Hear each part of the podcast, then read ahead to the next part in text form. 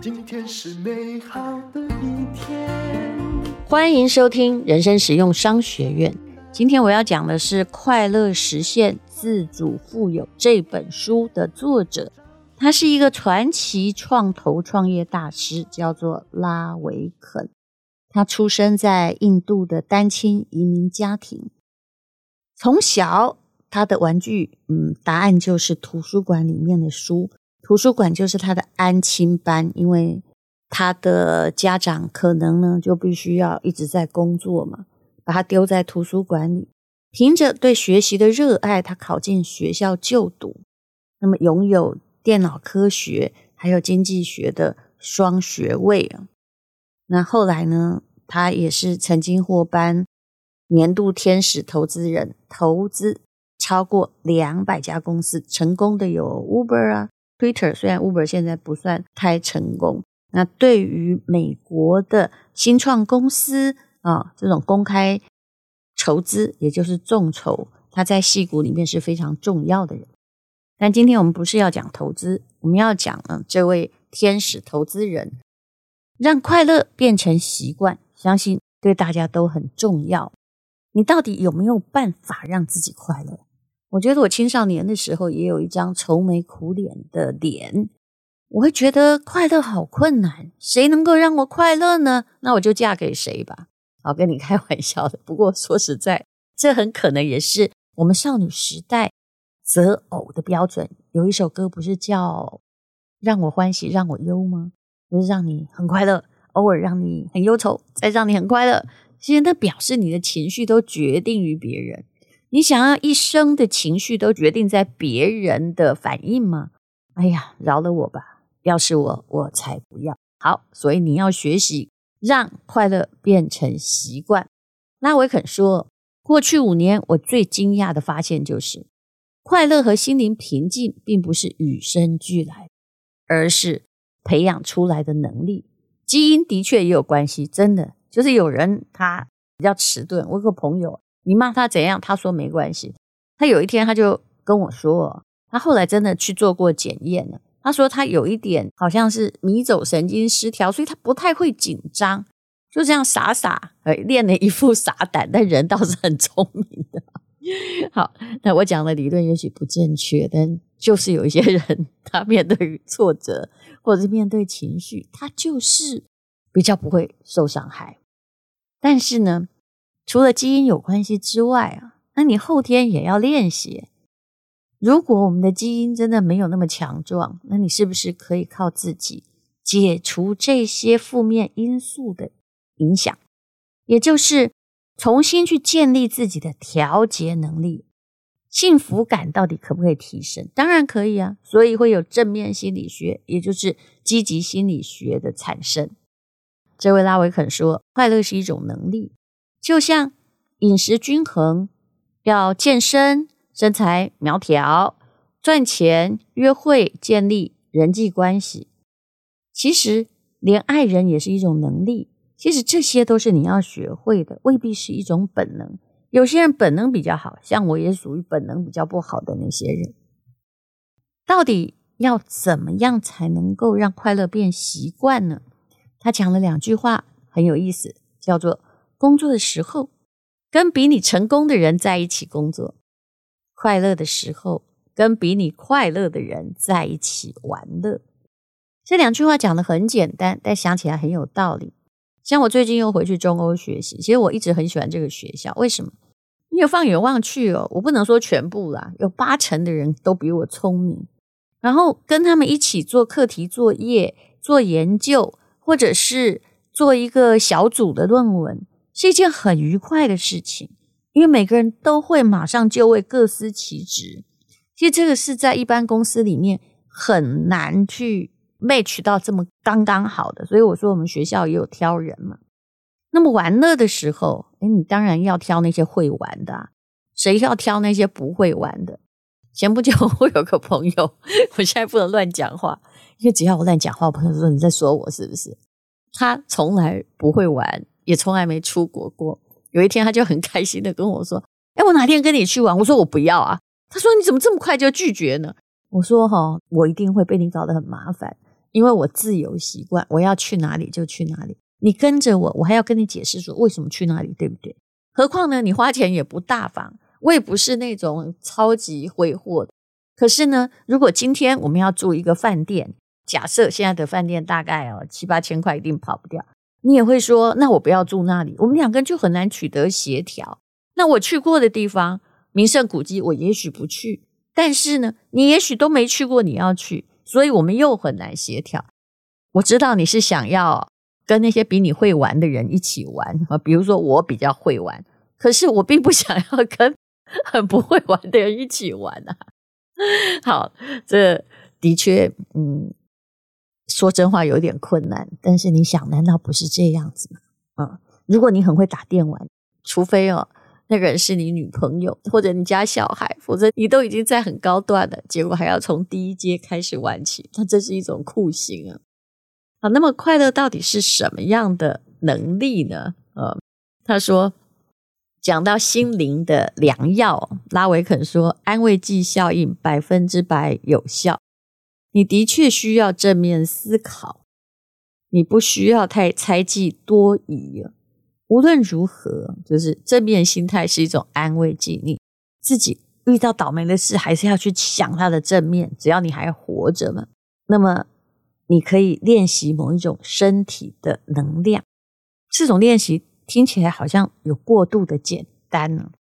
这个练习能量的方法叫做平躺下来，感觉能量在你体内流动，也就是你体内有没有那种不是人家按摩。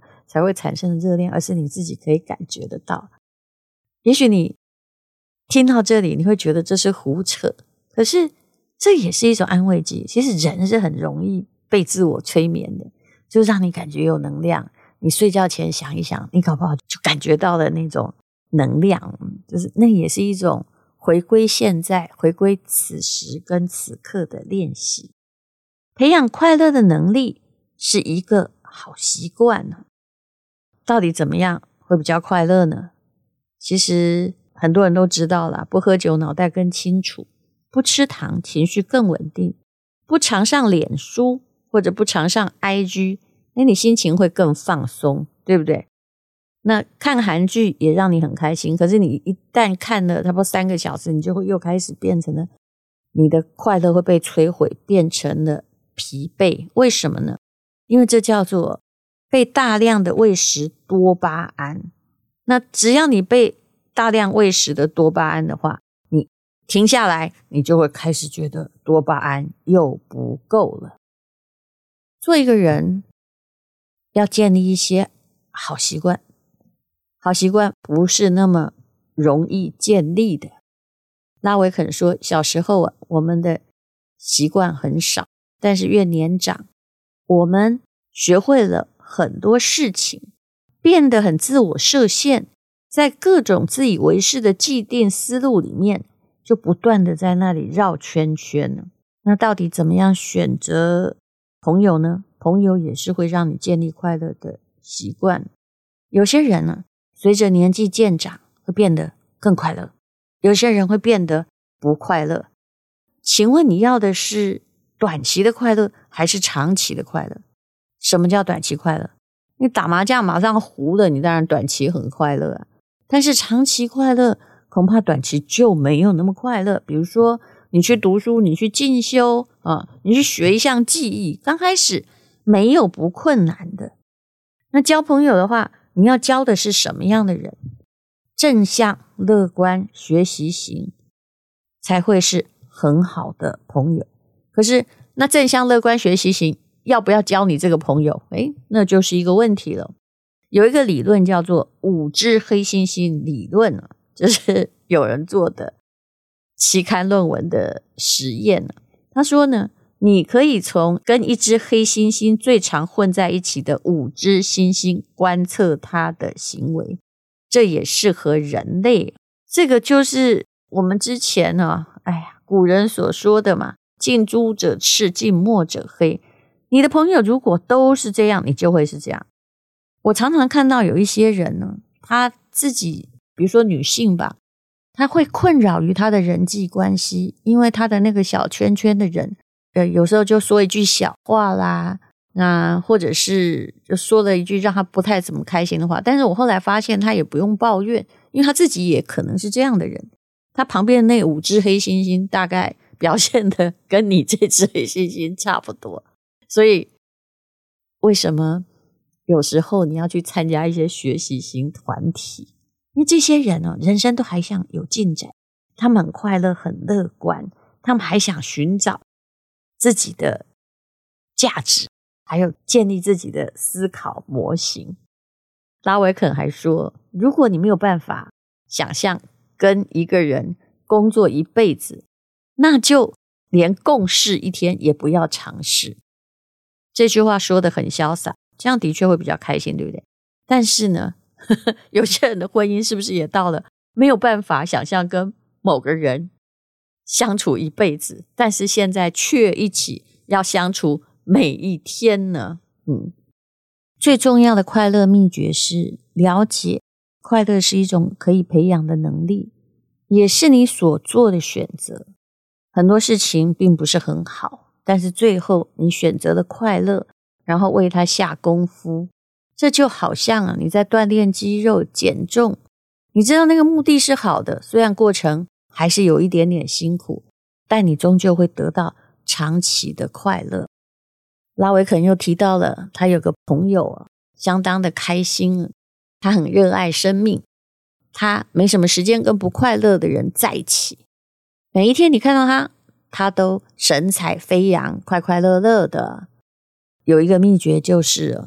当他遇到不好的事情的时候，他就会告诉自己说：“不要再问为什么了，不要再问那个人为什么这样对你，你就表示惊奇吧，就说‘哇，怎么还会遇到这种事呢？’你们觉得巴菲特是懂得这个奥妙的？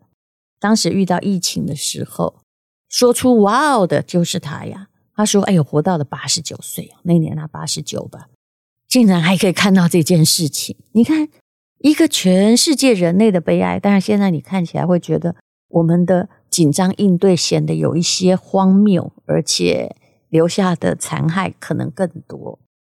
他遇到了这样子的一个浩劫，他所做的事情就是在那里说：“哇哦，我竟然活到看见了这件事情了呢！”